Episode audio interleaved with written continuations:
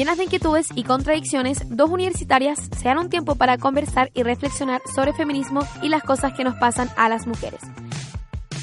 Desde la radio JGM ya comienza un nuevo capítulo de Copadas. Nos pasan cosas.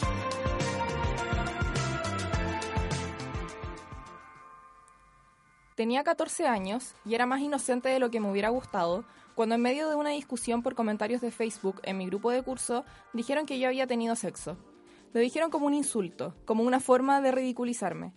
Lo dijeron para ganar la discusión. Esa publicación me hizo sentir pésimo, porque en esa época y en mi colegio pacato y ridículo esas cosas tenían una connotación negativa, pero sobre todo porque publicaron una mentira, una mentira que empezaba a formar parte de mi identidad. Pero eso no fue nada comparado con las cosas que se decían de forma anónima en otras páginas que por suerte nunca tuve. Los insultos rayados en los baños pasaron a ser parte del contenido de Ask, un espacio para que la gente hiciera preguntas anónimas, pero en realidad era un portal de ofensas. De hecho, ¿por qué eres tan maraca? debe haber sido la única pregunta que leí entre todos los perfiles que revisé. Había dos cosas que se repetían en el grueso de esos comentarios. Buscaban insultar o humillar a las personas por actos de su vida sexual y estaban dirigidos a mujeres. Todos a mujeres. Ah, y otros de los que trataban de fleto o maricón a compañeros que esperaron llegar a la universidad para salir del closet, para estar seguros. Al final, el principal problema no es la tecnología, las redes sociales ni la facilidad de acceso y difusión de información. El problema es la inconsciencia, el machismo y la cizaña de la gente que le da a estas herramientas un uso violento. Comenzamos nuestro octavo capítulo de esta segunda temporada de Copadas. Como todos los días lunes en la radio JGM, en la editorial tenemos a nuestra wonderful Camila Mañé. en producción y radio control a Toña González y Lila Osorio. Y. Eh... ¿Tú eres Camila Monsalva? ¿Te presentaste? Claramente yo soy Camila Monsalva, pues, si no me nombré. Siempre me omito, soy estúpida. Hay que presentarse, amiga. Sí, hay que presentarse. Bueno, el capítulo de hoy día eh, habla de violencias, como siempre, porque las mujeres somos siempre violentadas. ¿Te has dado cuenta? Que en todos nuestros capítulos le metemos alguna violencia como filo. Oye, pero antes de partir eso, hay que saludar a las radios que nos retransmiten. Radio Uquinco en Temuco, Radio Educativa en Nancagua y Radio Manque en Rancagua, tus tierras. Mis tierras, sí. Gracias a nuestras radios favoritas. ¿Quieres proponer el tema para el próximo capítulo o tienes sugerencias para el programa? Encuéntranos en Instagram como CopadasJGM y conversemos un rato.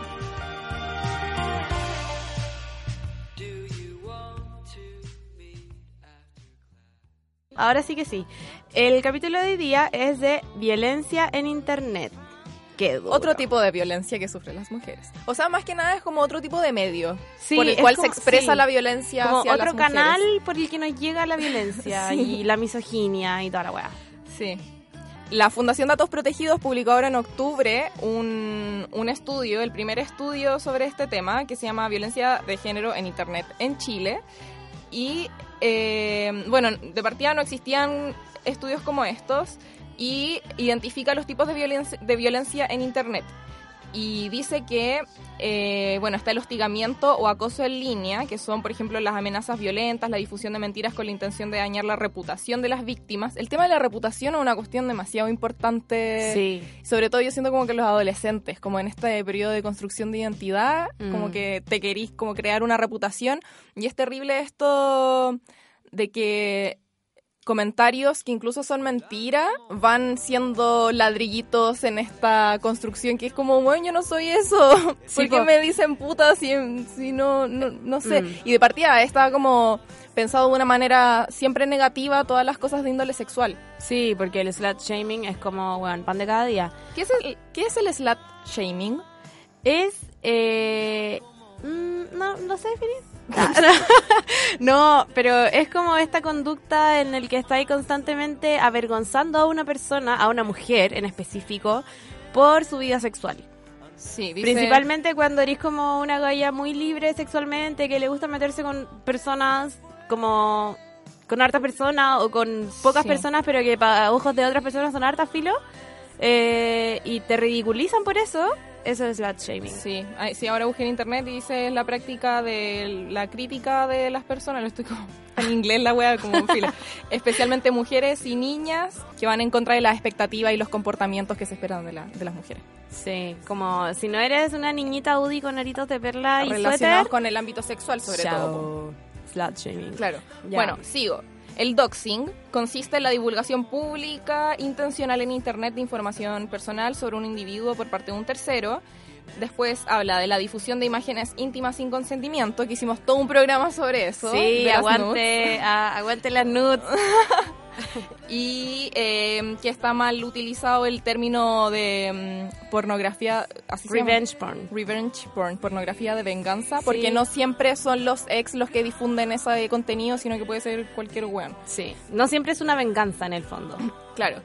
Y la, el otro tipo de violencia que identifica en este estudio son, bueno, otros tipos, otros tipos de violencia basadas en imágenes. Me encanta esta precisión. Es que me encanta. Dice, no, son conductas tales como el envío de imágenes o videos de carácter sexual sin el consentimiento de que las recibe, la creación de imágenes manipuladas para mostrar a la víctima en situaciones de carácter sexual y la denigración de las víctimas por su apariencia física o su comportamiento. Y aquí quiero como eh, recordar una cuestión que hablamos en ese capítulo, que es- está tan mal como el registro, Sí, como po. el almacenamiento, como la difusión de esas imágenes Sí, no consentida. no consentidas. Claro. A mí. Pero también pueden ser imágenes que fueron enviadas con el consentimiento, pero no nunca el- nunca fue consentida, por ejemplo, el almacenamiento o la po. difusión de ellas. Claro. Claro. Sí, a mí igual me causa como resquemor otro tipo de violencia que se produce en internet y que no tiene que ver con lo sexual, sino con la apariencia física de las personas. Como que me acuerdo específicamente de Siaf, ¿se acuerdan de él? Que ya No. ahora parece que está muerto, pero nadie sabe, está desaparecido hace un año y tanto. Eh, mente enferma, se llama Sebastián Bernales, había hecho un blog o un Tumblr, no me acuerdo, de mujeres gordas. Y solo subía fotos de ¿Cómo? mujeres gordas en la calle, así... Y eran mujeres, Sí, no era gente gorda. no, eran mujeres gordas. Le sacaba foto, como él iba en la calle, venía una mujer gorda de frente, le sacaba una foto, onda con cara y todo, no, no le importaba borrarla, y la subía como, miren a esta guatona asquerosa, no sé qué, eh, debería morirse luego de colesterol, como, weón, Me acordé, o sea, ya terrible, no quiero desviar el tema, pero me acordé del Lilo, del Lilo y Stitch, que le sacaba fotos a gente gorda. Como que siento que todos crecimos con eso. Y No estaba muy mal. ¿No te acordás cuando le sacaba una foto a un weón gordo tomando helado en la playa y se le caía la Ah, bolita de helado? sí. Y después le decía a Stitch en la pieza y decía como, míralos, son hermosos. y tenía todas las fotos de gente gorda pegada. Creo que era gente gorda, quizá era solamente gente en traje de baño. mm, Bueno, veamos Lilo y Stitch para confirmarlo. La Toña quiere decir algo. Oye, yo quería entrar porque quería explicar lo que era el revenge porn. Que el otro, el, me salió como gringo igual, ¿o no? Revenge porn. Ya, eso, que el otro día estaba viendo un documental en Netflix y se lo puse en el guion fue porque esta es como una página web, es la más utilizada en Gringolandia, donde son personas que publican imágenes de sus exparejas.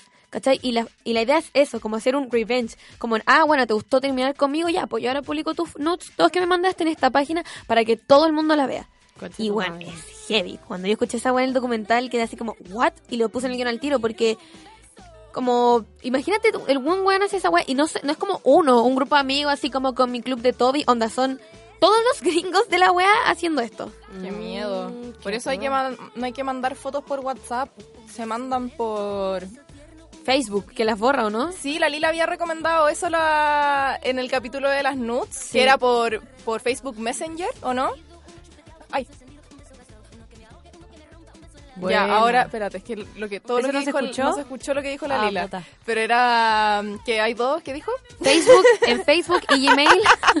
yo, yo lo Gmail, entendí. Gmail Gmail y. Facebook eh, te permiten, habilitaron algo en que las fotos se borran y se destruyen. Claramente yo creo que se las queda Facebook y Gmail, pero más allá de eso, no. Sí, y en Instagram igual por, por mensajes como privados, por directs, no en tu historial, LOL, eh, podí mandarlas también y permitir que se vea solo una vez o permitir que se vea dos veces Y o si le sacan conservarla en el chat. Y si le sacan pantallazo, También te lo, te lo notifica. Así que Oye, importante. Otra cosa que quería decir que también sentí que me llamó la atención, el hecho de cuando te mandan fotos, nudes, sin tu consentimiento. Como de repente de la nada un weón te manda una sí, foto. qué asco. Mo- No hagan esa weá, no hagan esa mierda, por favor. Es que yo... Hay que preguntar antes. Sí. Pero es que todo el rato hay que preguntar antes, ¿cachai? Por ejemplo, ahora cuando estaba haciendo la pregunta copada, me quedé hablando con una cabra que me contó esa weá, pues, que a, a ella y a sus amigas todo el tiempo le mandan fotos. Qué asco. Y distintos weones. Y lo. Ahí yo le preguntaría, como, ¿queréis que esta weá la difunda? ¿Para qué me la mandaste? Como si queréis la publico. Está Claro. todo bien. El punto es que ella le respondía de forma muy correcta, como yo lo hubiera respondido, como, oye, weón, la wea así como... ¿Qué? "Che, madre", así como tu wea fea, toda la wea. Pero ella le respondía de forma muy como, tú cachai que con este gesto me estáis violentando heavy, como yo nunca te pedí esto, estáis eh, sobrepasando un límite así como muy correcta. Y él le respondía de forma más violenta aún, así como, ya, pero weón, chúpamela. O wea así, y yo así Qué como... asco. Es que como que los hombres siempre creen que uno necesita sus penes, como, Como verlos. Que, como que un remedio para algo. sí, Cuando dicen, ah. no, te falta pico. Es como, weón, ¿Por qué tu weá pasa que eso me faltaría en la vida? Como, ugh. Oye, y otra cosa también que me quería meter para eh, meter la cuchara era el hecho de eso que dijeron como por un ejemplo. Ya, yo sufrí violencia en internet, habían fotos mías, había una publicación y todo, y como que una trata de olvidarlo, po. como no superarlo, o sea, superarlo y decir como ya, filo, filo, o hasta a veces ni siquiera verlo, ¿cachai? Mm. Pero eso que dijiste como lo que pasó hace 10 años o pasó hace unos días, como... Yo no sé, igual creo que hay que empoderarse de la wea, ¿cachai? Como si todavía tenía el registro, si todavía tenía el screenshot, si todavía la foto, la publicación está ahí, como por qué no hacerse cargo de la wea también, ¿cachai? No, es que yo creo que hacerte cargo lo podía hacer de diferentes formas. O sea, podía hacerte cargo funando al weón que te violentó, o podía hacerte cargo bloqueándolo y dejándolo ahí porque no querías revictimizarte ni revivir esa weá. Mm. Como que en ese caso también te estoy haciendo cargo. Y, Sí. y también lo otro es que, por ejemplo, en mi caso, por ejemplo, en el caso que... Por ejemplo, que- por ejemplo. que- por, por ejemplo, por ejemplo, por ejemplo, en el caso del editorial, ahí éramos cabras chicas de colegio, donde obviamente el tema de la rivalidad entre mujeres y la competencia en- entre el mismo género también fue como súper fomentada y ha Mm. sido fomentada de muchas maneras. No me voy a ir contra la weona que publicó la cuestión, que era mentira sobre mí para denigrarme, no sé qué. Como que espero que esa gente haya madurado un poquito en la universidad y no siga tratando de maraca o lo que sea y inventando cuestiones de sus compañeras. Pero pasa eso, pues como que ya, si es que estamos pensando eso ahora, como bueno, al menos contra una mujer yo no me voy a... Mm. No, no me voy a ir en contra como ahora porque éramos todas pendejas, hueonas que peleábamos como de esa forma, ¿cachai? Como, como decía en el editorial, al final como que los rayados de los baños se transformaron, se, se desplazaron a internet nomás, ¿cachai? Mm. ¿Te acordáis de esos versus que hacían en un momento? Sí, como en el violento. 2010 así. Weón, yo estuve en siempre Versus. eran siempre eran como mujer contra mujer. Ah, pero siempre esas páginas estaban a cargo de hombres, weón. Yo me acuerdo que en mi colegio ¿Sí? hicieron una página de versus como versus Saint John, qué asco. Y weón, como que siempre ponían versus así mujeres, mujer versus esta otra mujer, no sé qué, vota, comenta, y era como, weón, juicio público era weá. Y después como que se descubrió que quien administraba esa página era un hombre, weón. Mm.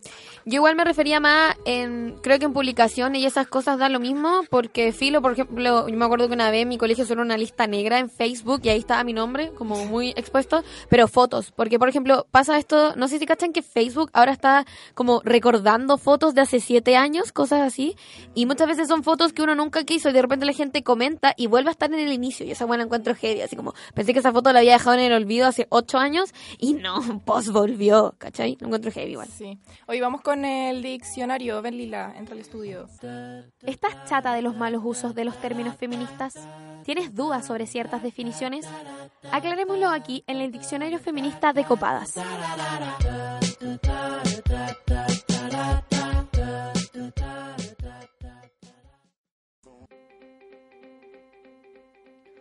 Hoy en nuestro diccionario feminista hablaremos sobre violencia de género digital. La violencia de género digital es la manifestación en línea de la violencia de género y no está separada de la violencia machista de la vida offline o la vida real si prefieren. La violencia digital o violencia en línea de género son un conjunto de prácticas que tienen como objetivo hacer daño a través del uso de plataformas digitales como lo son, por ejemplo, las redes sociales.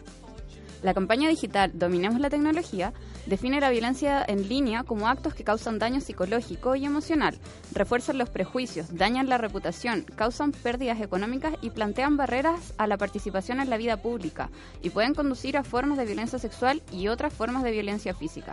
Estos actos pueden ser hostigamiento, difusión no consentida de contenido íntimo, como las nudes, por ejemplo, expresiones de discriminatorias por género, discursos de odio, extorsión, vigilancia o control de la información, entre muchas otras.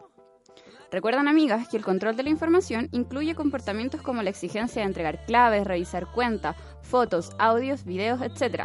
Y este tipo de comportamientos negativos eh, son normalizados en relaciones sexoamorosas, pero son parte de la violencia de género en línea y también de las relaciones tóxicas. Es muy importante entender que la violencia de género digital no es lo mismo que el ciberbullying y que el primer paso para enfrentar este problema es identificarlo.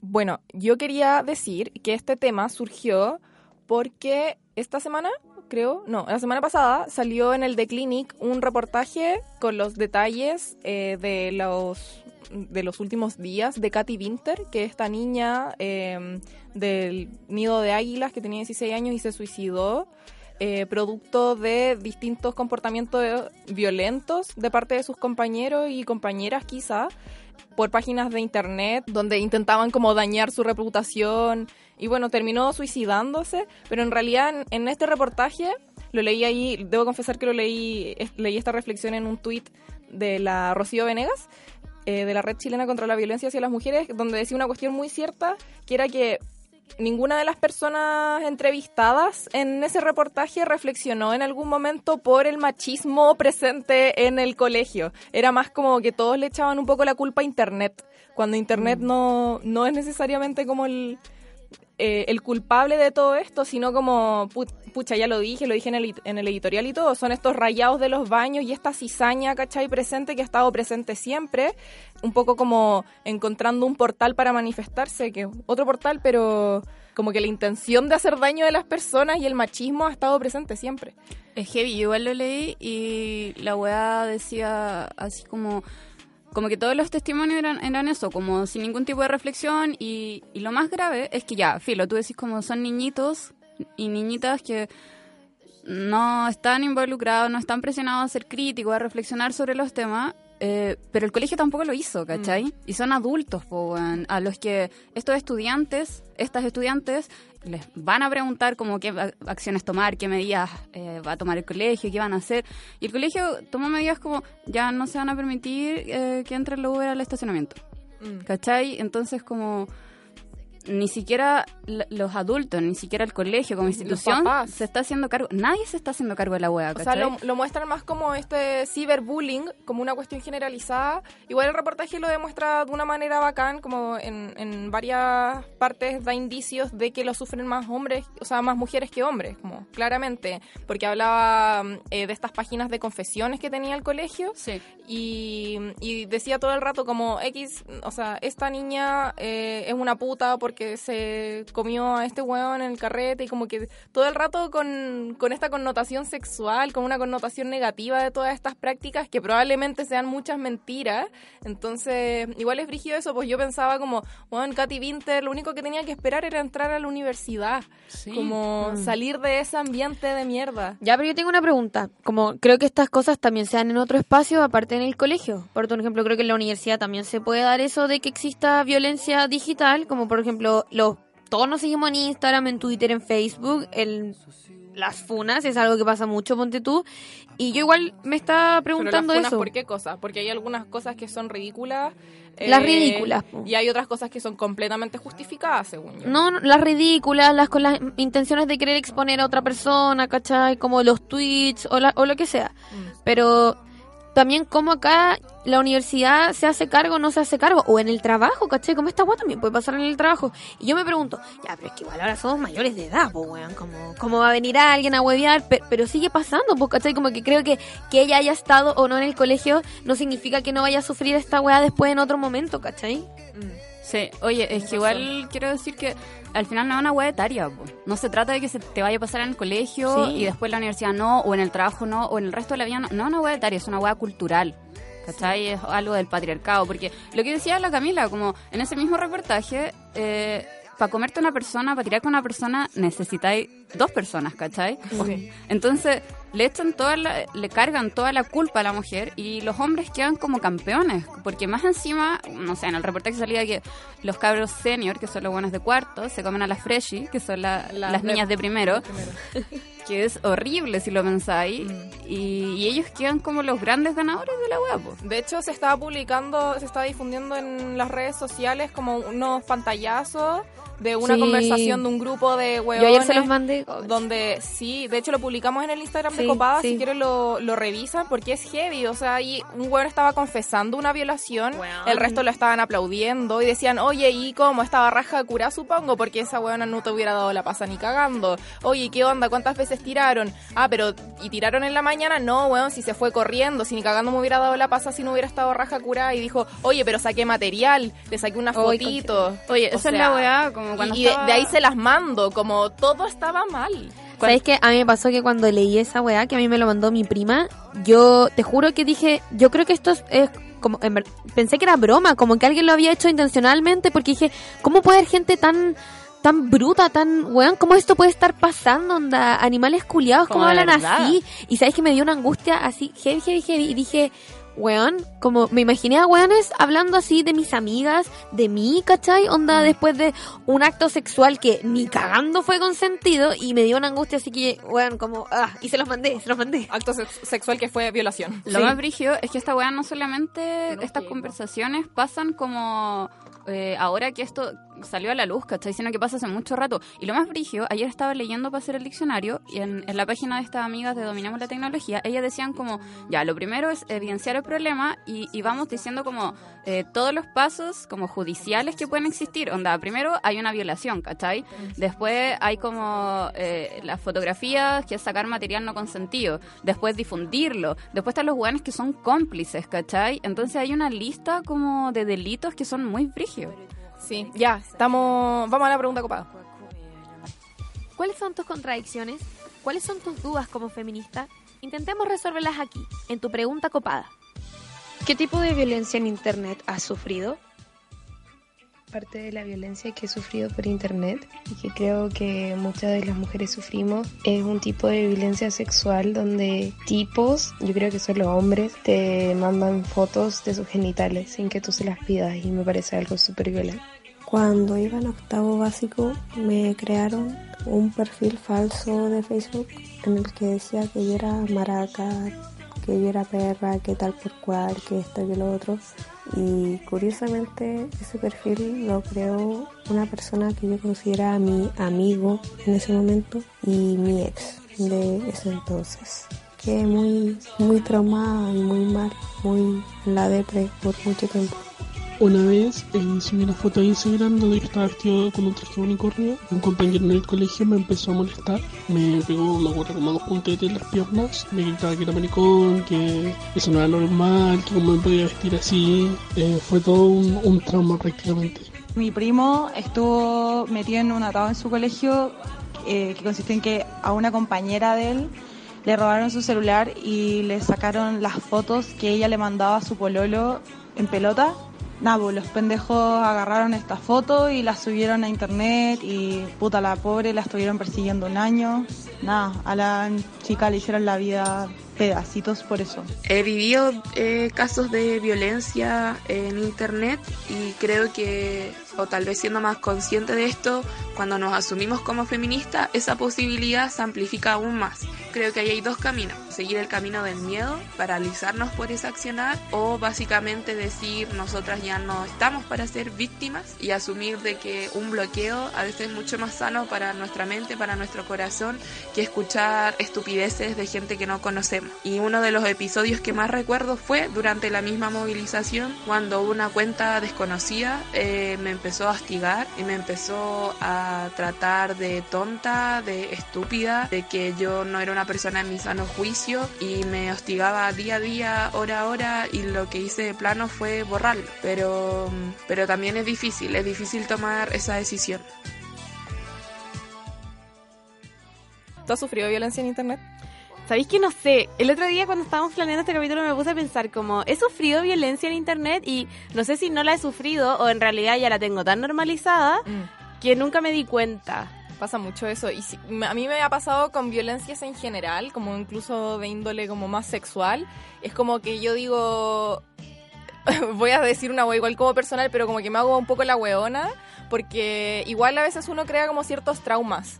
Como Mm. si es que empezáis, si es que con el enfoque y el feminismo de hoy en día empezáis a revivir cosas que viviste en algún momento cuando erais chica y no tenías idea de la vida ni ninguna experiencia, es como, uff, qué duro, Mm. pero no me quiero revictimizar y no quiero caer en eso, y es como, mm, move on. Sí, ¿Cachai? como filo sobreviví esta wea, chao. No, Claro. quiero, no quiero analizarla ahora. no quiero analizarla a fondo y hundirme con ella, no. Sí, como... es verdad. Sí, pero bueno, filo. Es Sí. mi manera de enfrentar la, la violencia. No sé si está bien, no, no, no digo que me hagan caso, pero... Sí, pero es una de las formas de bloquear traumas también. Encuentro que eso está súper bien. Ah, qué bueno. Podría haberte sentido juzgada, pero no. Sí, yo dije, me van a juzgar como, weón, hay que identificar las cosas. Es como, no quiero, me da miedo. Sí, además son weas que ya pasaron y que no tenéis nada que hacer contra lo que ya pasó hace, weón, 20 años. Al menos en este caso en específico. Encuentro muy heavy eh, que la gente que hace acoso en línea, acoso de género en línea, es gente que cree que va a quedar impune, ¿cachai? Mm. Y gente, escuchen, eh, no es bacán hablar mal de la gente, no es bacán recibir comentarios. eh, lo que hacen pueden tener consecuencias y ya no, no es importante que sean consecuencias judiciales, pero las consecuencias que puede tener para la otra persona... Los niños se suicidan, lo- los adolescentes, los adolescentes se suicidan, se matan, porque estas cosas los marcan, estas cosas los importan, sobre todo en su periodo de formación de identidad. Entonces, tenemos que ser súper conscientes de la weá que estamos haciendo y de las consecuencias que podemos generar.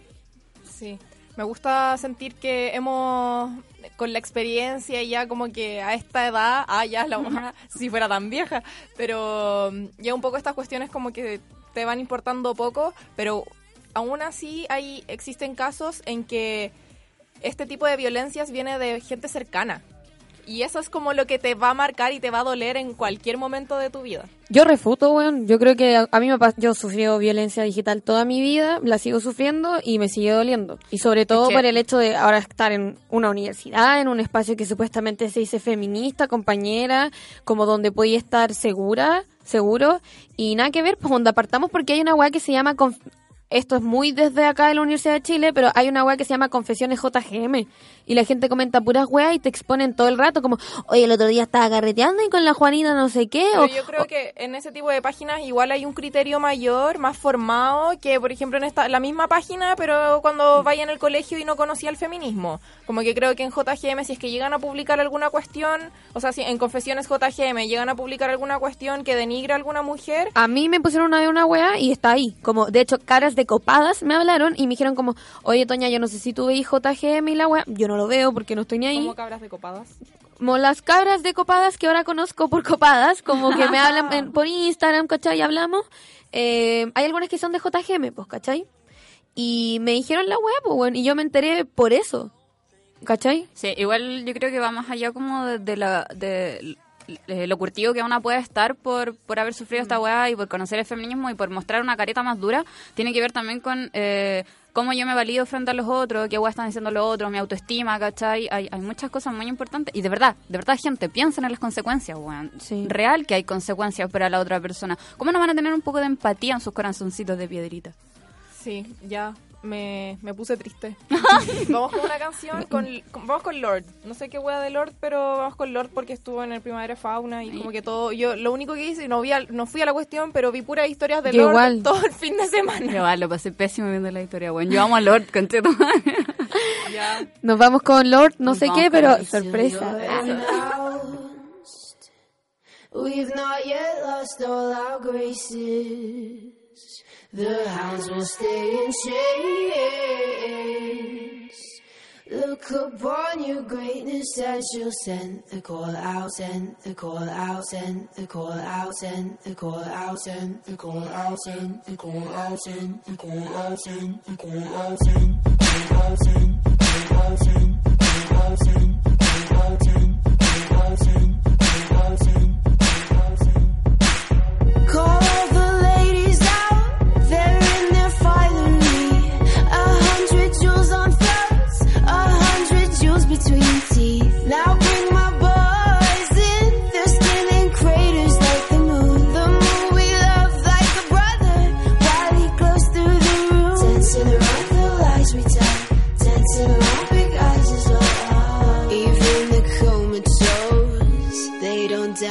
Tell.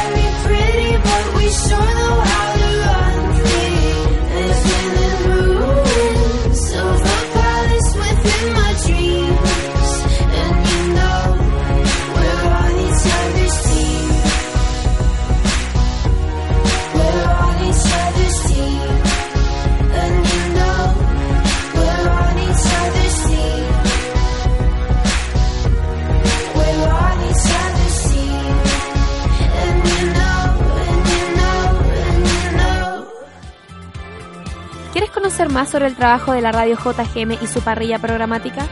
Síguenos en Instagram como arroba Radio JGM, en Facebook como Radio JGM y en Twitter como arroba JGM Radio.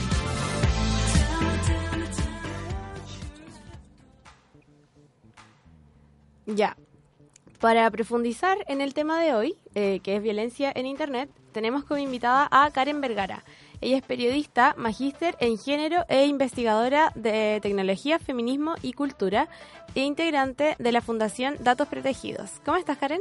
Hola, bien, gracias. Gracias por la invitación igual. No, gracias a ti por venir y acompañarnos. Ah, Oye, gracias también por lanzar, junto con Datos Protegidos y ONG Amaranta, el estudio eh, que salió recién ahora en octubre, Violencia de Género en Internet en Chile. Una cuestión inédita, como que no se había investigado sobre... Sí, es la primera vez. Qué bacán. ¿Y qué cosas en general, en realidad te quiero preguntar por una cosa súper puntual, como cuáles son las principales redes y modalidades por las que se manifiesta la violencia en Internet? ¿Cacharon algo de eso en el estudio? Sí, mira, lo principal para nosotros era hacer como este como una diferencia en lo que se habla hoy en día por eh, acoso en Internet. O sea, hemos visto las campañas del gobierno, ¿cierto?, que hablan de ciberbullying, pero es un término muy amplio. Cuando nosotras entendemos que de las mujeres que nosotras hemos consultado ya en dos ocasiones, porque por ONG Amaranta habíamos hecho un levantamiento previo eh, de datos recogidos en las tomas, en movilizaciones y todo, eh, el 100% de las mujeres que está en Internet ha tenido algún tipo de ataque alguna vez en su vida. Entonces también nos damos cuenta que es un tema de género y eso nos importaba mucho investigarlo. Ya. ¿Y como qué tipo de ataques? ¿De qué estamos hablando cuando hablamos de violencia de género en Internet? Mira, eh, lo principal, eh, bueno, son los ataques de forma verbal, es decir, a través de posteos, ¿cierto? Eh, hostigamiento, que llega a un 60-70% de los casos. Eh, después viene seguido del hostigamiento ya mucho más duro, que tiene que ver con publicación de datos personales, lo que se conoce como doxing que es publicación, por ejemplo, no sé, po, Chile tiene una normativa súper eh, irregular en estos temas. En entonces, claro, entonces hay una norma muy antigua todavía de, de datos, de protección de datos, entonces pueden descargar, eh, no sé, eh, tu certificado de nacimiento, saber dónde vives, etcétera, y la publicación de esos datos, como llamando a hostigar físicamente. Y en tercer lugar estaba, a ver, eh, sí, el envío de imágenes y videos sexualmente agresivos, sobre todo a activistas. Eh, oye, esto, esta, este tipo de agresiones son generalmente eh, hechas por personas anónimamente o también hay un porcentaje que lo hace como desde su cuenta personal con cara, nombre y todo. Bueno, una de las gracias y también de los grandes problemas de Internet es precisamente el anonimato, que se puede usar para cosas buenas y cosas malas. Eh, en gran parte de los ataques son anónimos, que se escudan cierto en cuentas falsas, perfiles con nombres públicos, pero de persona o suplantación de identidad. Pero eh, de esa cifra igual se desprende que el 60%, el 60,1% de las mujeres eh, sabe eh, quién es su agresor, sabe quién es su atacante. Generalmente los ataques más duros siempre vienen del entorno cercano. Y por cercano estamos diciendo compañeros de colegio, de trabajo, de universidad, familiares, ex. eh, no sé, estuvimos, por ejemplo, uno de, los de los casos más, más fuertes que nos tocó eh, investigar fue una chica que tenía sus redes sociales secuestradas hace como 8 años. Desde que ella tenía 15, eh, un pololo que le adivinó la clave y fue cambiando la clave constantemente y sabiendo su pregunta de seguridad, por eso siempre hablamos de tener contraseñas fuertes, y eh, cuando ella denunciaba estos perfiles a Facebook o a Twitter, eh, le decían que no había ninguna irregularidad porque, claro, él sabía tanto de ella que podía responder igual todas las preguntas de seguridad. Claro. Entonces costó mucho que dieran de baja el contenido. Claro, ahí en Facebook a veces te preguntan como por tu... Te dicen como quién es, te ponen un nombre y te ponen las fotos. Obviamente un amigo cualquiera podría responder esas cosas, como que el, el nivel de seguridad es súper débil en realidad. Sí. Oye, y bueno, aquí afirman, eh, y es una realidad que nosotras igual eh, como que damos un poco por hecho, que las mujeres y también las personas del grupo LGBTIQ son como el blanco de estas actitudes violentas. ¿Por qué se da este fenómeno en Internet? Bueno, mira, nosotros dentro del perfilamiento que hicimos también y bueno, de las entrevistas que tuvimos con las víctimas, ¿cierto? Y todo este levantamiento que es mucho más que la encuesta, porque la encuesta en sí, eh, entrevistamos 59 mujeres eh, cis y trans. eh, que eran que son activistas eh, ya sea por los pueblos originarios activistas feministas etcétera pero nosotros ya como te contaba habíamos hecho un levantamiento anterior que era de alrededor de 150 personas y lo que más identificamos es que el perfil del atacante no es lo que nos hacen creer, que es una persona ignorante, que no sabe, etcétera. Eh, usualmente son personas entre 25 y 35 años con estudios superiores completos o en vías de completarse. Entonces hay una visión ahí súper patriarcal de que las mujeres y eh, la comunidad LGTBIQ eh, estarían quitándoles oportunidades, que es lo que pasa un poco con la xenofobia también, nos podemos dar cuenta. Eh, por ejemplo, ahora cuando, no sé, salió recién la encuesta de que como un 80% de las personas aprobaba, ¿cierto?, esta deportación de, de haitianos, porque no tiene otro nombre, o sea, era una deportación forzosa, ilegal, eh, de haitianos. Entonces nos damos cuenta que está permeando mucho ese discurso como que eh, por ser mujeres o por estar exigiendo nuestros derechos o estar exigiendo igualdad en el trato y en la legislación, eh, se piensa que es conquistar más de lo que deberíamos. Claro. Y se genera como esta, este anticuerpo que es súper potente, o sea, estos tipos están todo el día, o sea, cuando hacen a veces ataques sistemáticos o se amparan detrás de un foro, pueden estar uno, dos, tres días enteros, del día a la noche, eh, escribiendo, escribiendo, escribiendo, escribiendo y generando contenido que incita al odio constantemente y no se puede dar de baja lamentablemente porque para la legislación chilena y para la policía de investigaciones si tú no llegas con un posteo que diga mira, te voy a atacar el día tanto, a tal hora, soy el root tanto, me llamo tanto, no van a hacer nada. Entonces ahí eh, cuesta mucho todavía este tema de alfabetizar también a las policías a que sepan cómo hacer esto y por otro lado también la legislación porque finalmente si bien no soy una partidaria completa de la institucionalidad, sí necesitamos ampararnos bajo cierta- ciertas leyes, sobre todo en este tipo de casos que, mira, en- dentro de la misma encuesta igual se desprende que eh, hay dos casos de mujeres que pasaron los ataques del plano virtual al físico. Entonces igual es un tema que queremos investigar más adelante. Además que igual debe ser sumamente difícil eh, trabajar como bajo la institucionalidad cuando un montón de estos servidores no están en Chile. Sí. Entonces hay que como apelar a otros países, otras legislaciones, etcétera, y, la ley de también y, y el tema de la libertad de expresión también siembra un terreno un poco agreste ahí. Porque por ejemplo los foros que no sé por ejemplo en Chile en España en varios países más eh, hacen estos ataques sistemáticos eh, dan de baja solamente el post eh, de ataque pero no se dan de baja los sitios. Entonces ahí hay un problema porque por ejemplo sabemos que acá en Chile eh, los administradores de estos dos sitios que son los más los más populares de ataques machistas eh, los tienen plenamente identificados y ellos solamente dan de baja el posteo Claro. nada más Oye, y en, por ejemplo, en el caso de una escolar, supongamos la Katy Winter, que salió este reportaje hace unos días en The Clinic, eh, ¿qué puede hacer en una situación como esa? ¿Qué consejo se le podría dar a una escolar? Porque yo he leído cosas así como en comentarios típicos de mall, dicen como, ay, pero es tan fácil como que no pesquen, como que no se hagan cuentas de no sé qué cosa. Y es como, estoy hablando de gente escolar a la que le afectan mucho los comentarios del resto, que está en todo un proceso de, de conformación y construcción de su identidad y un montón de cosas.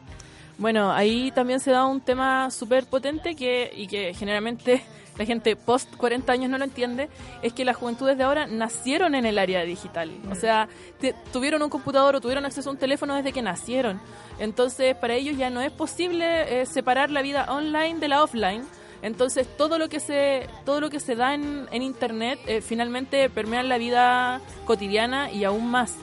Entonces, mira, dentro de los consejos que yo podría entregar, uno, nunca es tu culpa, nunca, nunca, independiente de lo que hayas hecho, porque también se da mucho el componente moral entre los adolescentes. El slut shaming. Sí, por ejemplo, también el INJUB publicó hace un tiempo una encuesta y eh, la UNICEF creo que era, que señalaba que en Latinoamérica un 65-68% de los jóvenes encontraba correcto de repente zamarrear o eh, abofetear a la pareja eh, por temas relacionados con eh, celos o intimidación.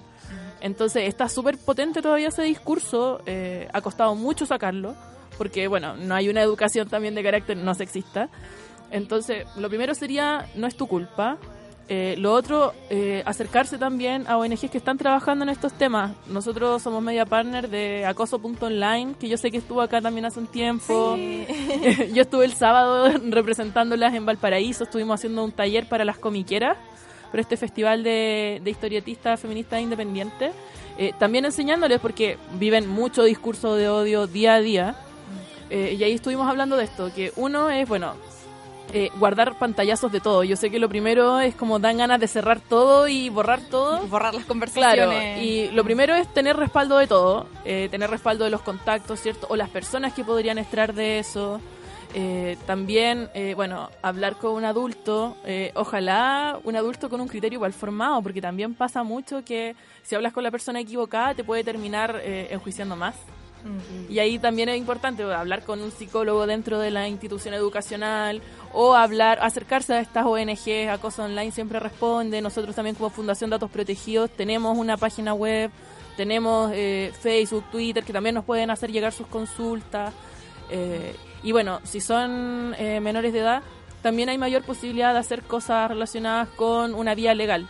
Hace poco, no sé si recuerdan que un chico por publicar eh, fotografías eh, de pornografía no consentida de su expareja condenaron a los papás finalmente a Sí. pagar una indemnización. Por 3 millones. Sí, bueno, no es mucho y el daño moral es mucho más grande, pero igual marcó un precedente en el hecho de que nunca antes se había sancionado de ese tipo, salvo eh, los familiares de Nati, no sé si se acuerdan de ese video de Sí. hace muchos años. De buena Nati. Sí.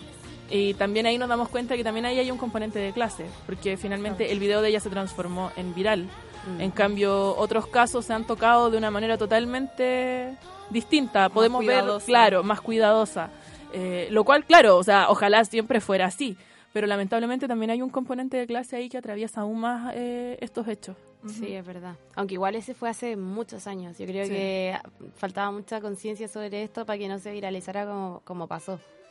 También yo siento que, por ejemplo, en, en el colegio es que no está tan formada ahora con todo el movimiento feminista, las universidades y todo. Por ejemplo, en estas páginas de confesiones, creo que sería socialmente con- es socialmente condenable y sería condenado efectivamente algún comentario anónimo como de que traten de perra o maraca o algunas mujeres, pero siento que en el colegio este conocimiento y esta conciencia social como que no está presente. Bueno, ya Ah. lo vimos en el nido de águilas, por ejemplo, donde está completamente socialmente aceptado como estas prácticas y la difusión de imágenes y todo eso. Por eso que- mismo, claro, yo digo que también tiene un componente fuerte de clase, porque si te imaginas, a estos cabros los crían para ser los líderes de Chile en un futuro. Mm. Y tienen esa concepción de las mujeres ya como un objeto, eh, hablan abiertamente de violarlas, de abusar de ellas eh, bajo los efectos del alcohol. Entonces, también ahí eh, es súper fuerte porque por un lado ya estamos, no sé, hablando de eh, Aula Segura, por ejemplo, un proyecto que rechazo totalmente, yo como Karen, y eh, por otro lado estamos viendo a estos cabros que están haciendo cosas peores, o sea, están abusando de compañeras, están utilizando medios también eh, para atacar, para hacer daño, para intimidar, eh, y finalmente vemos que no hay ningún tipo de condena. El colegio también los respaldó de cierta manera, ¿cierto? Los comunicados que han hecho han sido súper tibios. Su medida es como, bueno, que no entren más Uber al colegio, entonces. Sí, Como-. Sí, y claramente como- el problema no es ese. Tienen al- acceso a alcohol fiestas y como ilimi- alcohol ilim- ilimitado, barra libre. También ahí hay un tema, bueno, de los papás también y, y de la familia. Además que se crea todo este como identidad eh, falsa de una persona, porque en ese mismo reportaje decía que los que eran de cuarto medio te invitaban a la fiesta, hacían que te curaras, abusaban de ti y después publicaban en confesiones como, oye, esta se mete con todo el mundo. Y es como, no, la alcoholizaron, la violaron y abusaron de ella y después le publican más encima para hacerle esta reputación de mierda. Claro. Y es una reputación que al final en los hombres nunca es negativa. O sea, como que siempre ella es la perra, la maraca, etcétera, etcétera. Cuando ellos son los, no sé, ¿cómo le dicen? Como winner. Así como... Sí, como el campeón. Son los campeones. Ay, Eh, como los hijos de Varela. Detesto esa cultura de la violación tanto. eh, y por lo mismo, bueno, lo que hablaban también eh, las chiquillas de acoso.online la otra vez, eh, que no está mal finalmente empoderarte de tu sexualidad, no está mal. El Claro. tema es, claro, lo, lo decía Jessica hoy día, eh, la fundadora de Datos Protegidos, en una entrevista que, que dio en Emol, eh, donde decía, eh, eh, chicos y chicas se están mandando eh, fotografías íntimas, pero solamente se están filtrando las de las mujeres. Entonces ya no es un tema de que son niños o que son chicos y que no saben. Entonces también ahí hay un, un componente de género súper presente. Sí, esto a modo de experiencia. Ah, el otro día un tío estaba hablando que le había llegado el video de Nelson Mauri. Ya. Yo no lo he visto, así que no, no capto muy bien de qué se trata. O sea, me lo imagino, LOL. Pero mi tío decía como, no, y yo me, me llegó y vi cinco segundos y lo borré al tiro. Y yo lo quedé mirando y le dije como, ojalá fuera igual de cuidadoso cuando te llegan fotos de mujeres en pelota. Y yo como, no, pero es que es distinto, po. Oh. Y yo así como... ¿Qué? Quería andar a meterle una bala en la cabeza, pero bueno, claramente si lo vieran desde la misma perspectiva, sería igual de rancio traspasarse fotos de mujeres en pelota, ¿cachai? Sí. Oye, y ya en, como en general, eh, ¿de qué manera el uso de la tecnología ha cambiado las formas de vivir la sexualidad? Mira, por un lado tiene componentes súper positivos que también tienen que ver con, bueno, el sexo virtual eh, claramente no contagia ninguna ITS. Claro. Eh, y también te permite igual un poco empoderarte, ¿cierto? De eh, cierto, ciertas áreas de tu sexualidad, ¿cierto? Pero también tiene un lado muy, muy negativo que es, por ejemplo, temas de autoestima. eh, vemos unas imágenes totalmente distorsionadas en internet, cuerpos imposibles. Entonces, como hay siempre una dualidad súper potente. Y el tema es cómo se va a empezar a legislar Internet de ahora en adelante.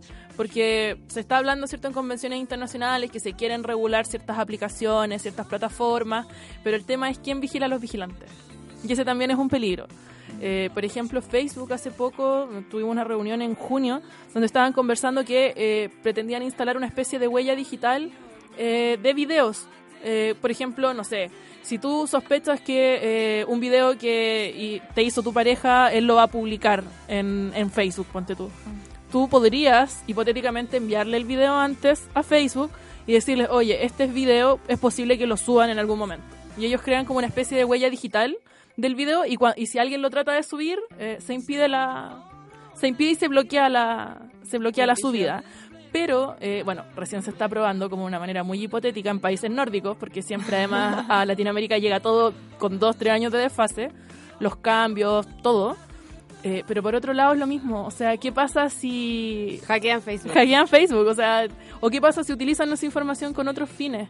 Eh, de perfilamiento, por ejemplo, lo que está pasando ahora en Las Condes, ¿cierto? Con Joaquín Lavín, con esta cámara de reconocimiento facial en Sí. centros comerciales, que es una medida totalmente peligrosa eh, para la privacidad de, todas las personas. Entonces, Pucha, me desvío un poco de la, de la pregunta, pero siento que estamos igual en un momento de cambio súper grande y hay que tener mucho cuidado ahí. Eh, por otro lado, claro, de maneras de vivir de la sexualidad, Internet eh, mejoró muchos aspectos, ¿cierto? También permite la conectividad con personas que están al otro lado del mundo, que eh, con parejas que tienen relaciones a distancia, etcétera. Si al final el internet Sí. no, no es tan maligno, No es como maligno, es, o sea, es la gente que ocupa internet. Eso, con, file- con fines malévolos. Entonces, finalmente yo creo que mi consejo es, eh, bueno, si viviste alguna situación de hostigamiento, de acoso o de violencia, eh, bueno, una sigue cierto eh, estos consejos que estuvimos compartiendo y, y que comparten constantemente estas organizaciones, pero por otro lado no te vayas de internet porque significa que ellos ganaron. Entonces ahí es muy importante informarse, tratar de uno trabajar con la con su contraseña más segura, eh, no acceder a Wi-Fi, por ejemplo, de lugares públicos. eh, si vas a hacer una transferencia, una transacción o un- enviar un mail importante, comparte internet desde tu teléfono a tu computador. No lo hagas con el Wi-Fi público de la cafetería, del, Ah, del aeropuerto, etcétera, porque hay personas que se dedican a sacar esa información y eh, si cae en manos machistas, por ejemplo, imagínate. Entonces, más peligroso todavía. Entonces, también tener cuidado con el tema de contraseña, etcétera. Qué heavy. Oye, Karen, eh, ¿tú crees que hay una diferencia entre el ciberbullying y la violencia de género digital? Sí, o sea, yo creo que más que haber una diferencia, creo que está súper mal empleada la palabra ciberbullying hoy en día porque eh, finalmente se utiliza para esconder bajo la alfombra los casos que realmente están ocurriendo, que es eh, violencia de género en Internet. Eh, hace pocos días la ministra Pla decía, eh, es como violencia de género. No, es violencia de género. Es una nueva herramienta que tiene la violencia de género finalmente para eh, llevar a cabo sus fines. Entonces, no sé, por ejemplo, a mí como dentro de la fundación y también como parte de ONG Am- Amaranta, eh, lo que queremos hacer ahora, el paso siguiente, es trabajar con casos de femicidio frustrado, femicidio, y ver también cuántas de estas amenazas y cuántos de estos acosos ocurrieron en Internet. Porque también pasa que muchas veces eh, los tipos ya saben que tienen órdenes de alejamiento, eh, saben que no se pueden acercar, acercar a la víctima, saben que hay gente que los puede estar vigilando, entonces también utilizan los medios, los medios digitales y se crean perfiles falsos, acosan en masa, etcétera.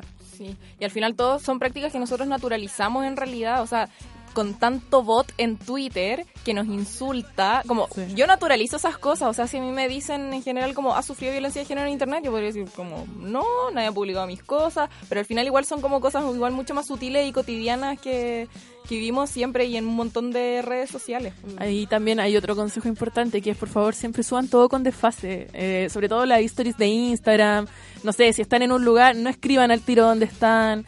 En mi caso yo trato de tomar un resguardo como de nueve horas de desfase. eh, desde donde estoy, porque también eh, le estás dando la indicación a alguien de cómo encontrarte.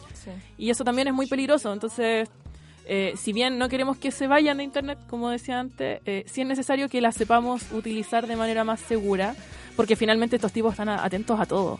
Entonces también hay que tener mucho cuidado con eso y tener cuidado con caer en estos discursos simplistas y, y súper higienizados como ciberbullying o esta campaña con el fondo negro o el fondo blanco, la gente sufriendo, la víctima siempre sufriendo.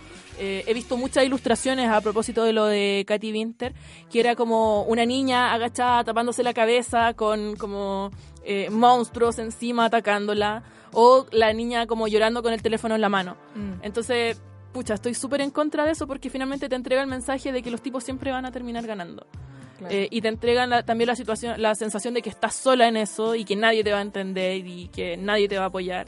Y es todo lo contrario. Nosotros cuando diseñamos el afiche del, del evento donde presentamos este estudio, que lo hizo la Fernanda Berkov, que es súper seca ilustrando, eh, era una chica que estaba como defendiéndose con un escudo y finalmente entrega igual un mensaje distinto, pues como que está ahí, está ahí generando una, una acción de resistencia. Está siendo activa en la Claro, cuestión, ¿no? entonces no queremos más imágenes pasivas, ni la imagen de contexto en los medios eh, pasiva, revictimizante. revictimizante, porque nadie está hablando de los acosadores, pues están hablando solamente de las acosadas.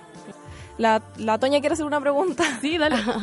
Eh, hola Karen. Hola. Eh, tenía una pregunta, por ejemplo, ya estamos hablando de todo el rato de la violencia digital que existe, la violencia de género también que existe en Internet, Pero mi pregunta es muy concreta. Por ejemplo, si alguien sufre violencia digital, ¿cómo se denuncia? Como por ejemplo, tú hablaste de todo esto de que guarden los screenshots, eh, guarden los audios, guarden fotos. Como por ejemplo, cuando yo voy a denunciar, ¿qué es mejor que haya? Como una foto textual, un video, screenshot de comentarios. Como mi duda es eso, como me está pasando esto, ahora, Como ¿cómo, los- cómo los lo pasos hago? judiciales, ¿Cuáles son los pasos judiciales? ¿Me respaldan judicialmente? ¿No? ¿Qué tengo que hacer? Mira, lo primero, como ya decía, es guardar respaldo de todo. O sea, si hay videos, si hay audio, si hay sospecha, todo, todo, todo, todo. Eh, también posible sospecha de quienes podrían ser los que están a, los que pueden estar atacando o acosando. Eh, y por eso también es súper importante acercarse a instituciones que conozcan del tema. Eh, por ejemplo, nosotros en ONG Datos Protegidos, en Fundación, trabajamos también, eh, las directoras son dos abogadas súper secas, Jessica y Romina, porque eh, lamentablemente con este estudio también nos dimos cuenta de que el- la justicia penal también está muy atrás. Y los abogados también, no todos conocen de este tema a cabalidad. Entonces yo lo creo, creo que lo primero sería asesorarse con alguna organización feminista, puede ser Abofem también, Legatarias, que está también... eh, porque eh, finalmente si das con la persona equivocada no va a haber una bajada de género en el tema. Ni mucho menos feminista. Y ahí también es peligroso porque también hay muchos abogados que sugieren no hacer nada entonces lo primero es que también tiene que ser una vía ojalá judicial. Eh, porque no sé si vas a la PDI no van a detener a estos tipos eh, no lo van a procesar. Eh, si salen eh, por ejemplo tus datos en algún foro eso sí se puede dar de baja. Pero tiene que precisamente estar con los pantallazos, estar con los respaldos, quiénes comentaron, qué comentaron, etcétera. Y eso es lo que más jodido, porque finalmente, claro, uno como que por no querer ver esto, eh, a veces termina borrándolo antes, o borrando los mensajes, o bloqueando a la persona. Entonces, primero hagan pantallazo. Antes de bloquear a esa persona, hagan los pantallazos. Hoy yo tengo una pregunta. Eh, por ejemplo, si ya deliberadamente alguien empieza a hacer comentarios o publicaciones en algún foro o plataforma sobre ti, ¿qué es mejor? ¿Sacar el pantallazo y denunciar el tiro o acumular varios? Ah, eso también es una, es una buena táctica, entre comillas. Ahora, el tema es que la mayoría de estas plataformas eh, funcionan en inglés. Y también eh, no leen, por ejemplo, Twitter eh, no lee fotos. Entonces, por eso hay tipos que eh, usualmente usan eh, pantallazos para hostigar a otras chicas en vez de escribir el tweet. Usan solo las fotos. ¿Por qué? Porque también eso permite que se demore más en dar de baja ciertas, ciertos contenidos. Porque finalmente hay como un algoritmo que también revisa estas denuncias y busca, claro, palabras que inciten al odio, etcétera, y las clasifica. Entonces sería bueno tener eh, respaldo primero de todo y sí, igual entre más mejor. Y por otro lado, también no caer en discusiones tontas. O sea, en Twitter no vamos a hacer que otra persona cambie de idea. Sí podemos aconsejar, podemos conversar con amigos, podemos compartir puntos de vista, pero a un tipo, entre comillas, bot, porque no son bots finalmente, eh, o a alguien que te esté, por ejemplo, negando que existe la violencia de género, o que, no sé, diciéndote que el feminismo y el machismo son iguales, eh, no lo vayas a hacer cambiar de opinión. Y a veces es mejor no enfrascarse en esas peleas porque termináis más dañada y perdiendo un tiempo súper valioso. Hay que bloquearlos, eso sí, ¿o no? A mí una vez Sí, bloquearlo. una cuestión como, ponte tú los textos feministas, publiqué, hice una publicación de textos feministas en Twitter y después, yo creo que por ser feminista me cacharon y me empezaron a seguir yo creo que 200 bots en tres días. Así, Oh. pero brigio. Y, y se cachan, pues no tienen foto, que tienen un nombre de mierda con Como unos números, números, claro. sí. Y se caché, después caché cuántas personas había bloqueado y eran así 200, fácil, pero lo encontré heavy. Como, tiene una wea- como decís tú, igual es gente detrás de esos perfiles, por Sí. no es como una maquinita tuiteando weas, ¿cachai? Sí, no, son los menos. Entonces, eh, por lo mismo hay que tener como mucho cuidado con, con caer en esas discusiones y al final siempre es mejor, bueno, tomar ciertos respaldos y después bloquear. Yo tengo la última duda. Ay, perdón. perdón. Antes de irme, eh, ¿qué pasa? ¿Qué se puede hacer cuando se crea un perfil falso de una? Por ejemplo, yo tengo muchas amigas que tienen muchos seguidores en Instagram porque son modelos como de traje baño, ropa en sí. Y de repente estoy viendo su historia y veo que existen perfiles falsos de ellas y dicen como, hey, no sigan esta cuenta porque esta cuenta es falsa, no es mía. Entonces ahí, por ejemplo, igual es distinto porque está esta violencia que es como directa con nombre y apellido, pero igual que haces con esto de que alguien inventó un perfil tuyo y empieza a subir las mismas fotos que tú subes, los mismos compen- comentarios y está haciendo como tú, pero no eres tú. Me lo encuentro heavy. Sí, ¿no? Y además no sabes los mensajes que está enviando, ni la gente con la que está compartiendo. Ni con la intención que lo hizo. Exacto. Qué miedo. Eh, mira, ahí la recomendación es que visiten acoso.online porque entrega recomendaciones para todos los países y por distinta aplicación. Entonces muchas veces hay eh, situaciones donde puedes utilizar una figura, eh, no es legal, pero una figura dentro de las normativas de esa aplicación para poder dar de baja esos contenidos, suplantación de identidad, cierto, eh, etcétera. Entonces yo creo que la página más completa ahora que tiene esa información es acoso.online, porque además entrega recomendaciones como para distintos países. De hecho, era nuestra recomendación Sí, feminista, ¿no? esa es Sí. nuestra recomendación Ah, de hoy día. Perdón. Manso spoiler. Spoiler, sí. Lo siento. El feminismo no es algo que solo se comprenda y practique desde la academia. Existen muchas maneras de vincularse con él. En Copadas te hacemos una recomendación feminista.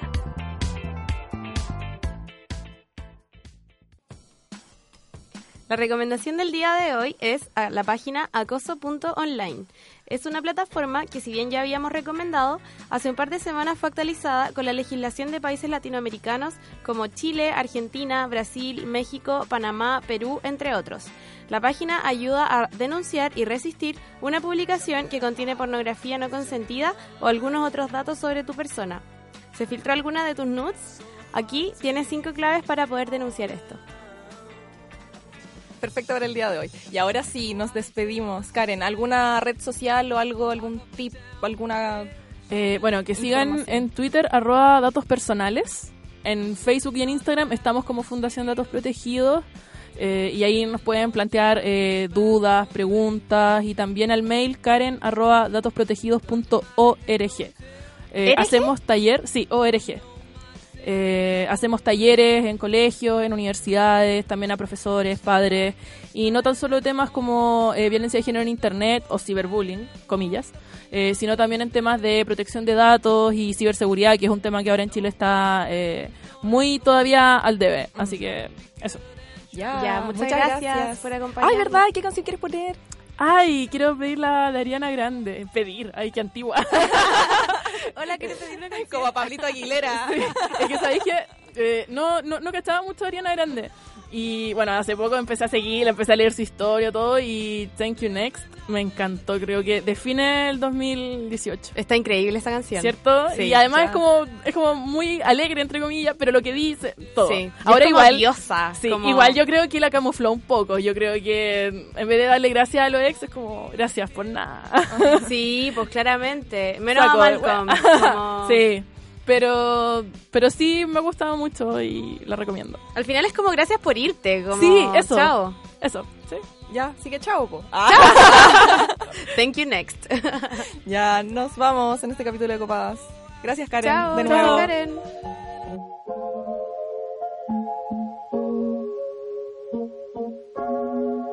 Thought I'd end up with Sean, but it wasn't a match.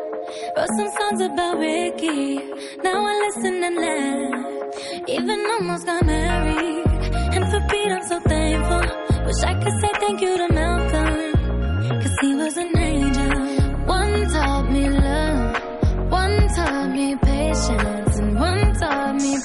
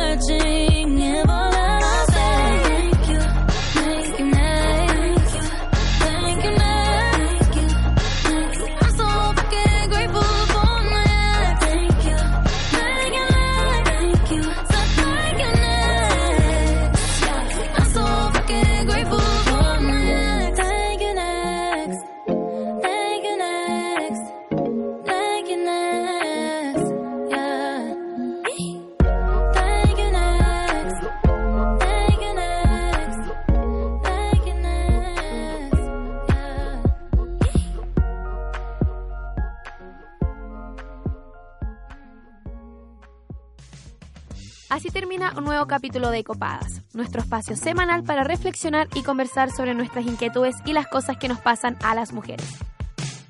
Acompáñanos todas las semanas aquí en la radio JGM.